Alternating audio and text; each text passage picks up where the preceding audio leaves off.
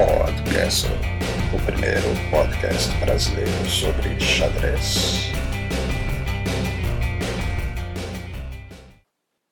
Olá, eu sou Alexandre Sigrist e esse é o podcast Conforme Prometido, saindo hoje, sábado, dia 29 de novembro.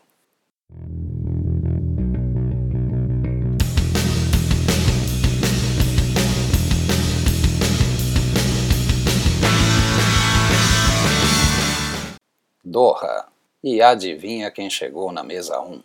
Ele, Shahriar Mamedjarov, o pedreiro de 2,700, o lenhador das madeiras enxadrísticas. Se cuida, Anish. Será que amanhã, depois da quinta rodada, veremos Giri e seu sorrisinho irônico? Se bem que o holandês está com 100%, 4 em 4. Não brinca com ele. Outro perigoso é Vladimir Kramnik. Fazendo um torneio de recuperação, Kramnik tem 3 pontos e já está na mesa 4.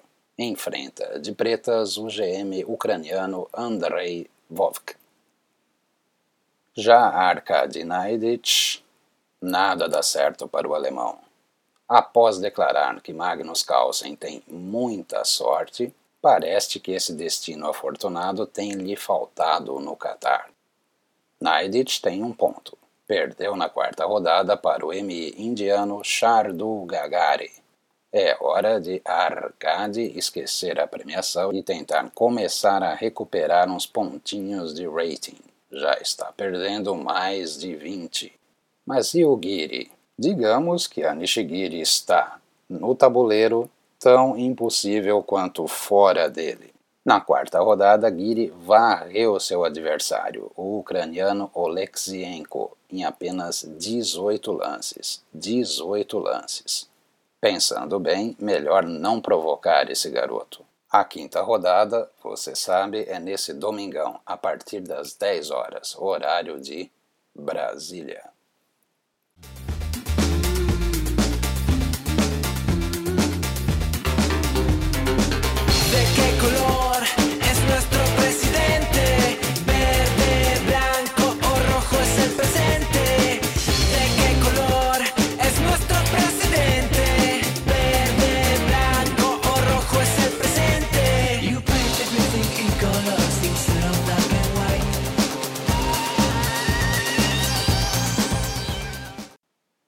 Campeonato Russo. E a superfinal do Campeonato Russo de 2014 está em andamento no Kremlin de Kazan. E mesmo com as ausências de Grisho, Kramnik, Andrikin e Tomaszewski no masculino, e de Katerina Lano e das irmãs Kozintsevas no feminino, ainda assim é um campeonato fortíssimo. Após duas rodadas, Morozevich e Zviagintsev lideram com um ponto e meio no masculino, no feminino, as Alexandras Kostenyuk e Goriashkina lideram com 100%, 2 em 2. Sergei Karyakin, pré-ranqueado número 1, um, tem apenas meio ponto. Empatou de brancas na primeira rodada com Riz Matulin e na segunda, de pretas, foi derrotado por Ian Nepomniachtchi, que começou o jogo com um F4. Olha aí, Anand. É altamente recomendável ver as partidas todas de preferência. Se o tempo for curto, ignore os empates. A vitória de Morozevich sobre Boris Grachev na segunda rodada, por exemplo, é uma aula de Scheveningen. Você já ouviu falar sobre o poder do par de bispos?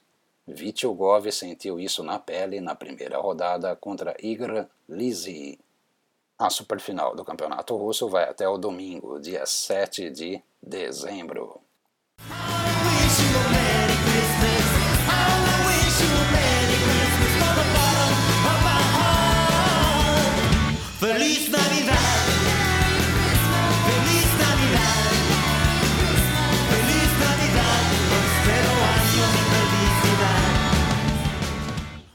Kasparov no Japão.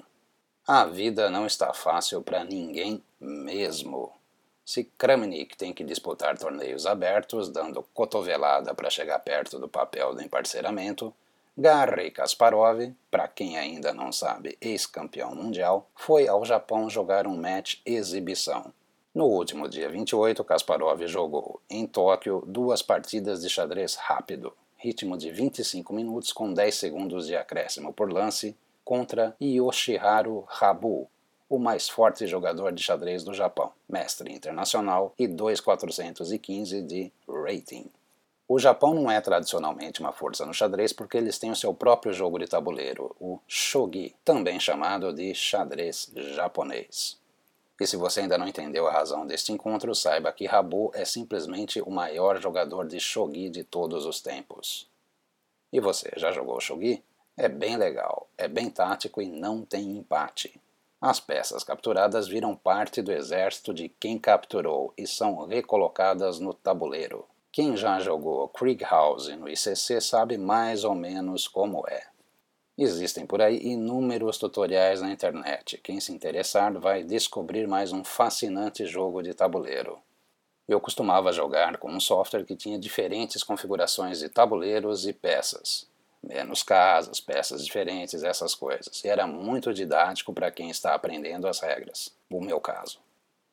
Mas não vou me alongar no shogi. Como eu sei que você vai querer saber mais, converse com quem realmente entende de xadrez e de shogi. James Man Toledo. Conversa com ele. Ah, sim, Kasparov venceu por 2 a 0, embora tenha precisado dar uma enroladinha básica no segundo game.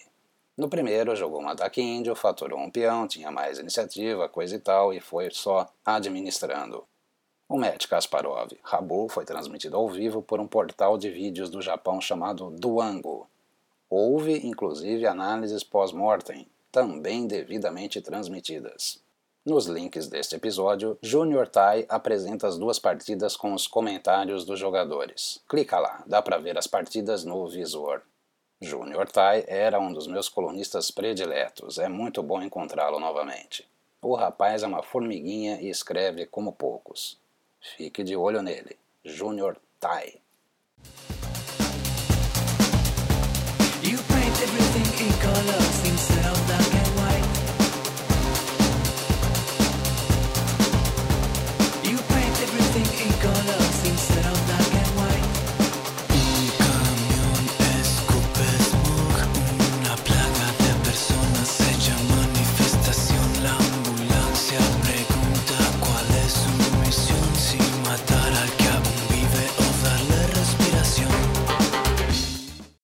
Bauru.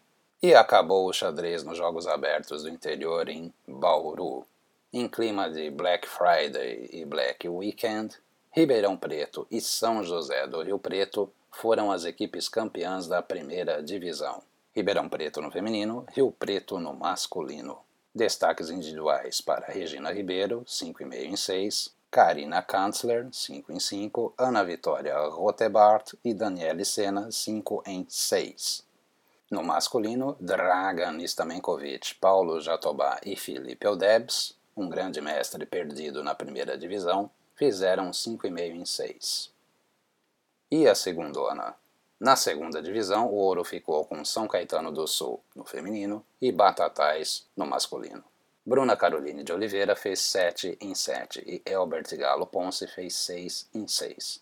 Foram os destaques individuais. A seguir, a composição das equipes campeãs, mas só com quem entrou em campo. Da especial, que você viu no episódio de quinta, São José dos Campos. Vanessa Feliciano, Júlia Alboredo, Joara Chaves, Vanessa Gazola, Larissa Ishimura Barbosa, Stella Becker Queiroz.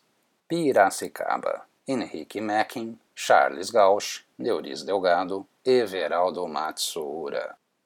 Na primeira divisão, Ribeirão Preto, Regina Ribeiro, Karina Kanzler, Camila de Souza, Jéssica Januário.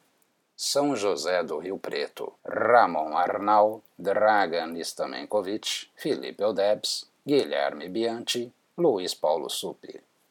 Segunda Divisão. São Caetano do Sul, Amanda Fontela, Carolina Alves Silva, Bruna Caroline de Oliveira, Tainá Durante. Batatais, Lucas Aguiar, Arthur Santa Cruz, Vinícius Rego e Daniel Rangel.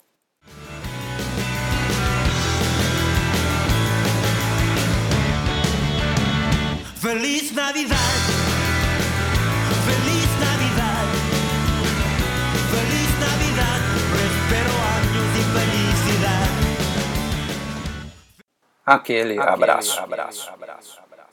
Abração para Leomar Borges e para os irmãos Alonso, Nicolas e Rafael, que eu vi há pouco, dessa vez infelizmente apenas por foto, comemorando a medalha de ouro dos abertos. E antes de me despedir hoje, eu humildemente dedico este episódio de podcast a Roberto Bolaños, criador do Chaves e do Chapolin. Ele criou vários outros personagens, mas esses dois foram de longe os mais famosos. Ao invés de dizer que o mundo ficou menos alegre, que o mundo agora está um lugar mais triste, esse tipo de coisa, eu prefiro dizer que, com seu humor inocente e de uma pureza quase imaculada, Bolanhos tornou o mundo um lugar melhor e foi o responsável por incontáveis momentos de riso solto na minha adolescência. Para aqueles que acharam que eu deixaria isto passar em branco, só digo uma coisa: não contavam com minha astúcia.